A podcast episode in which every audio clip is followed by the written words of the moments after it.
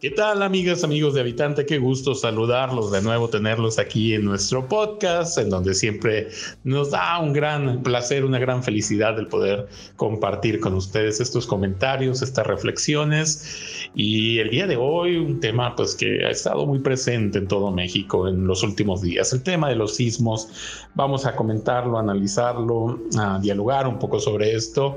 Y desde luego que le doy la bienvenida y me da mucho gusto saludar a mi amiga Habitante, quien, bueno, bueno, a ti te han tocado varios de estos movimientos tan fuertes, ¿no, amiga? Platícanos, ¿cómo has estado? Y bueno, ¿cómo te fue con este último sismo tan fuerte eh, allá en la Ciudad de México? ¿Qué tal amigo? Muy contenta de estar aquí de nuevo con ustedes en un episodio más de este podcast.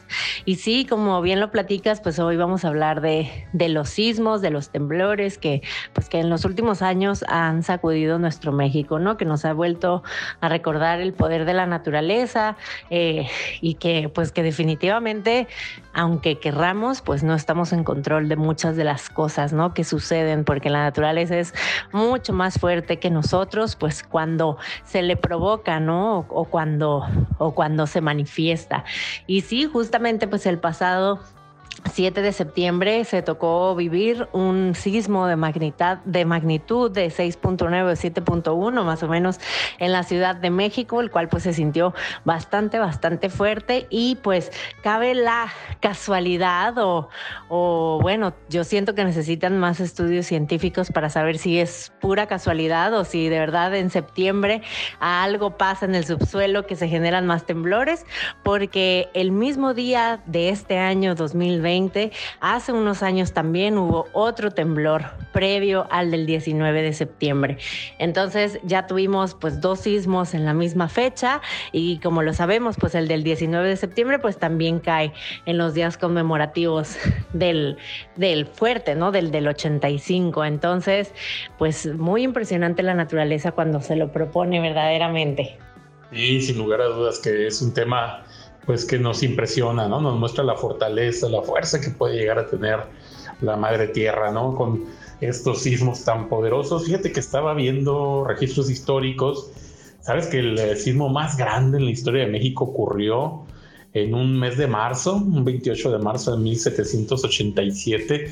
Según los registros, ese sismo fue de 8,6 grados, es decir, una barbaridad de sismo, ¿no? El que ocurrió en México en aquella ocasión, en las costas de Oaxaca. A ese sismo también se le conoció como el del gran tsunami mexicano, porque, pues, eh, como ocurrió ahí en las costas de Oaxaca, que es una zona muy sísmica la de Oaxaca, me ha tocado estar ahí y, bueno, me han tocado algunos sismos importantes ahí. Y sí, es una zona de, de mucha, mucha presencia de estos movimientos. Y bueno, en aquella ocasión, fíjate, en el año de 1700 87, pues afortunadamente no estaba tan poblada esa región de Oaxaca y sí hubo víctimas mortales, pero pudo haber sido mucho peor si hubiera estado más poblado esa zona del llamado gran tsunami mexicano de aquel año. Y bueno, ya luego vienen otros sismos, el eh, segundo más fuerte fue en el Golfo de Tehuantepec, en México, en el sismo del 2017 de 8.2 grados. Ahí me tocó como pues muchos eh, recordarán, ¿no? En Habitante tuvimos una cobertura de ese tema, estuvimos ahí, platicamos con muchos habitantes que habían ah, sufrido los estragos de ese sismo. Nos tocaron algunos algunas réplicas ahí muy fuertes. Y bueno, la verdad es que sí, fue una destrucción muy, muy grave la que nos tocó ver ahí. Nos tocó ver muchos hogares destruidos, muchas familias de luto. Eh, platicábamos con ellos, nos contaban sus historias. Y bueno, eh, la verdad es que sí, eh, es terrible a veces la fuerza de la naturaleza. El tercer sismo más grande es el eh, del 19 eh, de septiembre de 1985, ese fue de magnitud de 8.1 grados, en las costas de Michoacán y bueno, a pesar de haber ocurrido en las costas de Michoacán, a más de 350 kilómetros de la Ciudad de México, pues todos recordamos, ¿no? La mayoría de las afectaciones y pérdidas humanas ocurrieron en la capital del país. Fue un golpe durísimo para México, aquel del año 1985. Y bueno, pues esto nos recuerda, ¿no? Que finalmente vivimos en una zona sísmica, vivimos en un país lleno de, sismos, de temblores, y, no nada más en la región centro y sur del país, también en el norte, son muy eh, comunes estos movimientos muy fuertes en Baja California, en Sonora, en, eh, también desde luego hasta en Jalisco se han presentado algunos movimientos telúricos muy fuertes.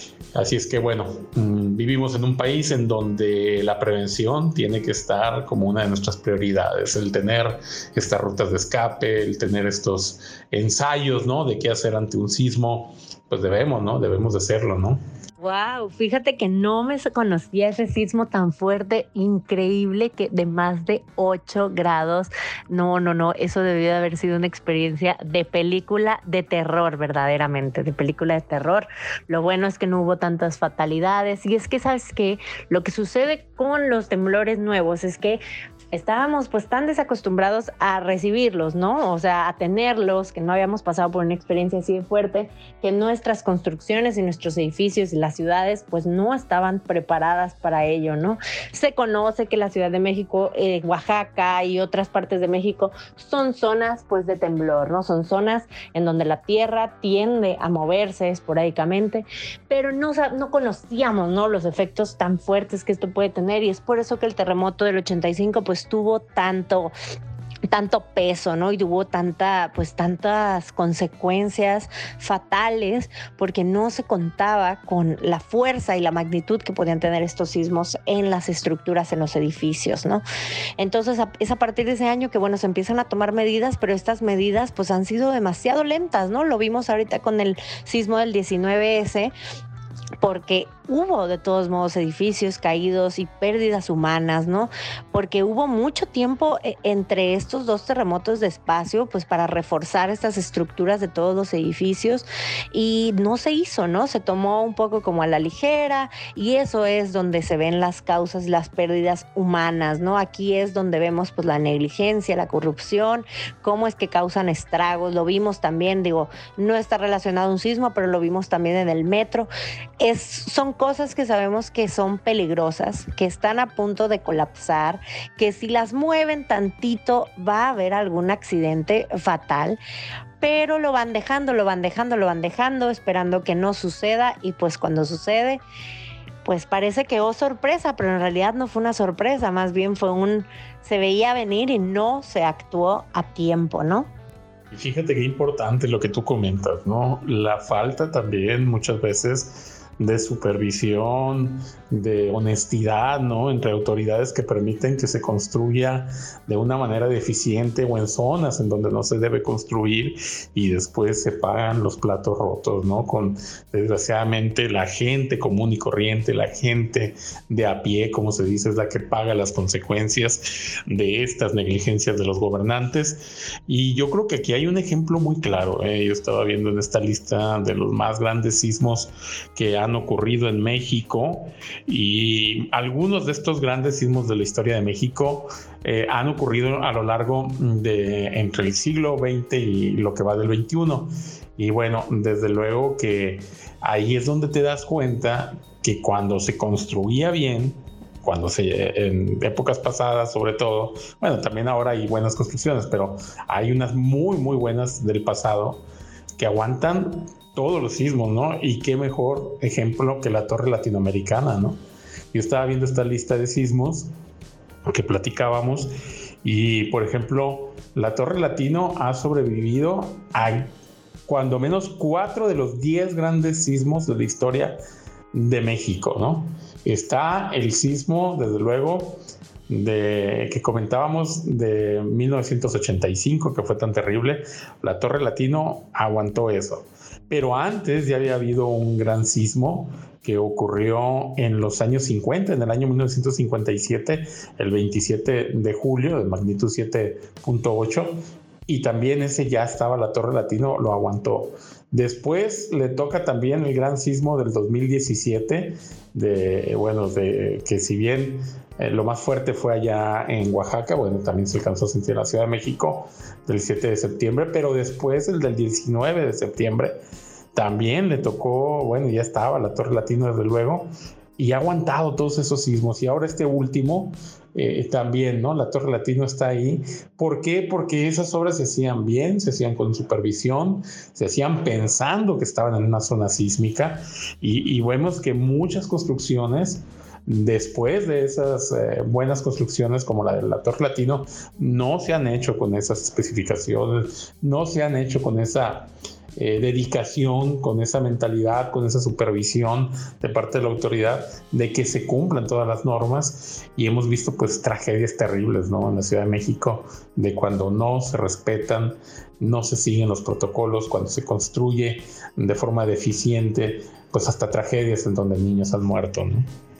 Sí, totalmente la Torre Latino es uno de esos edificios que debemos de poner como ejemplo, ¿no? Ejemplo de lo que se debe hacer, de cómo una construcción tiene que estar planeada pues para la Ciudad de México, ¿no? Y sobre todo para el piso del centro, que es la parte de la ciudad que más movimiento tiene, ¿no? Que más que más peligrosa es, se podría decir, por la condición de su suelo, ¿no? Y por el pasado de su suelo que si bien recordamos, pues es fangoso, ¿no? Porque ahí solía haber un lago. Entonces, es muy importante que, los arquitectos, que los ingenieros, como lo hablábamos pues en el podcast pasado, en el episodio pasado, que ellos tienen una gran participación, ¿no? De, de cómo los edificios pueden ser seguros para las personas, ¿no? de utilizar la tecnología posible y los recursos posibles pues para prevenir cosas a futuro y no solamente construir con materiales baratos o sin ponerse a pensar en las implicaciones que esto puede tener, ¿no? a futuro. Entonces, por eso tan importante pues la participación de ellos y no solamente la participación de ellos, sino también pues la disposición de las personas para invertir un poco más en que las en que sus estructuras sean seguras porque pues ahí hacen su vida personas ¿no? Personas que en caso de un sismo pues están en peligro, ¿no? Entonces, pues no hay que cargar con un peso de conciencia de una construcción mal hecha, arbitraria, ¿no? Hay que hacer las cosas bien, como se deben, porque no este podcast no es para meter miedo ni nada, pero hay que asumir y hay que así que ser honestos en que la Ciudad de México va a seguir teniendo temblores porque su naturaleza de suelo tiene las condiciones para que se preste. Entonces, no es una cosa de vivir con miedo o asustados o en pánico, es una cosa de, vivir, como lo dices tú, con prevención, ¿no? Tener nuestra maleta de emergencias, que luego cuando pasa un sismo, como que la hacemos y después se nos olvida, ¿no? Y nos, nos relajamos y decimos, ay, ya no va a volver a temblar, ¿no? Y luego cuando tiembla, pues no la tenemos a la mano, ¿no? Tener una maletita, pues con las cosas necesarias, ¿no? Linternas, unas cuantas latas de comida, eh, un cambio de ropa, eh, cargadores, ¿no? Incluso una batería extra bien en este, en este sismo. De las cosas que más me asustaron, además del movimiento y, la, y el piso, en donde me tocó un octavo piso, en una azotea, de hecho, este, pues más que esta impresión, ¿no? De, de, de ver cómo todo se movía y los ruidos, etcétera, de lo que más me daba miedo es que no estuve preparada, ¿no? No tenía una maleta con cosas, eh, mi celular estaba casi descargado, entonces no me iba a poder comunicar con mi familia en caso de cualquier cosa, ¿no?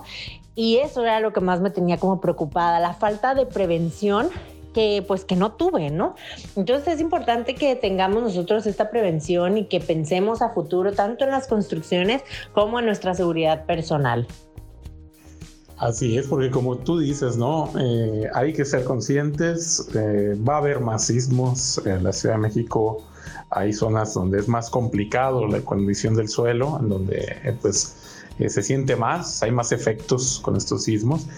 Y finalmente, bueno, pues la Ciudad de México está cerca de regiones como Puebla, Oaxaca, Guerrero, en donde pues hay muchos sismos, hay muchos sismos y algunos muy poderosos y bueno, hay que estar prevenidos, hay que estar preparados. Como tú dices, no es cuestión de estar temerosos, es cuestión de tomar acciones, es cuestión de denunciar cuando sabemos que una construcción no se hizo, cuidando todo lo que se debe de cuidar en una zona sísmica, es exigirle a la autoridad que esté supervisando y que tenga en cuenta que las vidas son valiosas, que no deben de repetirse tragedias como las que ya hemos visto y bueno, estar muy atentos, ¿no? Ante toda esta situación y sobre todo a nivel personal, pues tener nuestra ruta de escape, tener nuestros preparativos, saber en dónde están los puntos fuertes de tu hogar o de la zona donde trabajas, en donde en caso de que el sismo pues ya esté, te puedas eh, proteger, que sea la zona más segura y bueno, si, si es que eh, te da tiempo de salir, pues desde luego salir,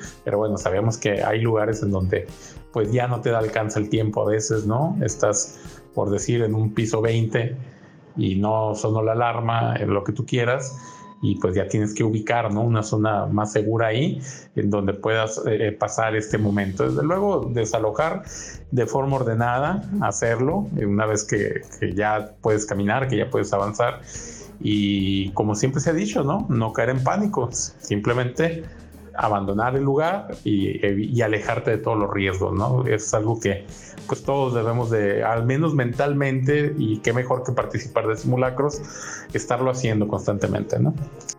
Así es, la prevención también por medio de la educación también es súper, súper importante, pues que nosotros sepamos, ¿no? Qué hacer, cómo actuar para que no nos tome pues de sorpresa esto, ¿no? Que no, que no sea una cosa que no sepamos cómo, cómo actuar o qué hacer, porque eso es lo que genera el pánico colectivo, ¿no? El no saber cómo reaccionar o qué, qué esperar es lo que nos hace pues actuar tal vez de formas inadecuadas, de formas peligrosas, incluso para nosotros mismos. ¿No? Como, como bien lo decías, pues no gritar, no correr, no empujar, ¿no? Pero en el momento, pues claro que se vuelve, pues se vuelve difícil, ¿no? De acatar y más si no sabes cómo actuar, lo primero que pensarías tú es, hay que correr y salir de aquí lo antes posible, pero no, en realidad los protocolos de seguridad lo que nos dicen que hay que hacerlo de la manera más tranquila posible, ¿no? Sí con velocidad, pero de una manera que no afectemos ni a nosotros mismos ni a los demás, porque muchas de las heridas que suceden en estos sismos, más que ser provocadas por los movimientos de la tierra, son provocadas pues por caídas en escaleras, por heridas, ¿no? Por resbalos, etcétera, y todo eso es por un comportamiento que pues que fue muy abrupto, ¿no? Debemos de tomarnos las cosas lo más en calma posibles. Pues ahí está esta, este tema, esta plática sobre pues, lo que tenemos que reflexionar, ¿no? Ante este riesgo de vivir en zonas sísmicas. Y como te comento, pues, este riesgo es prácticamente para todo el país, eh, para el que vive en el centro, para el que vive en la costa, para que, el que vive en el norte. Uno de los sismos más grandes en la historia de México ocurrió en Baja California y, bueno, sabemos que hay fallas geológicas muy importantes en toda esa región. Así es que, bueno, esta prevención debe ser para todos, para los que viven en prácticamente todo el país. Creo que hay una escasa zona ahí en el, en norte, nororiente del país que no tiene tantos problemas sísmicos, pero todo el resto es prácticamente zonas sísmicas. Así es que hay que estar muy al pendiente y tomar nuestras prevenciones. Y bueno, amiga, yo creo que sería bueno, ¿no? Que nuestros habitantes nos digan, nos hagan llegar sus comentarios cómo vivieron este último sismo, qué preparativos toman ellos, qué, qué han pensado hacer a raíz de esto, eh, qué soluciones encuentran. Eh, yo creo que sería muy interesante, ¿no? Que nos retroalimenten, nos comenten y como siempre en Habitantes estamos listos para platicar con ellos y escucharlos, ¿no? Así es que bueno, por esta ocasión creo que hemos llegado al final. Te mando un gran abrazo y pues muy al pendiente de este tema de los sismos. Saludos. Así es, muchas gracias por estar aquí con nosotros, habitantes, y cuídense, por favor, recuerden estudiar para tener todas las herramientas posibles para en caso de pues de cruzarse con algún temblor o con cualquier desastre natural, con cualquier situación, pues que tengamos las herramientas para salir triunfantes adelante, ¿no? Muchas gracias por sintonizarnos, por escucharnos, los esperamos por ahí en Instagram y en Facebook. Recuerden que estamos como habitante, pero recientemente tenemos una nueva página que se llama Caminante para que también nos vayan a seguir por allá y no se pierdan ninguna historia de las que les tenemos para ustedes, porque recuerden que ustedes son el corazón y el alma de esta página. Hasta el siguiente episodio.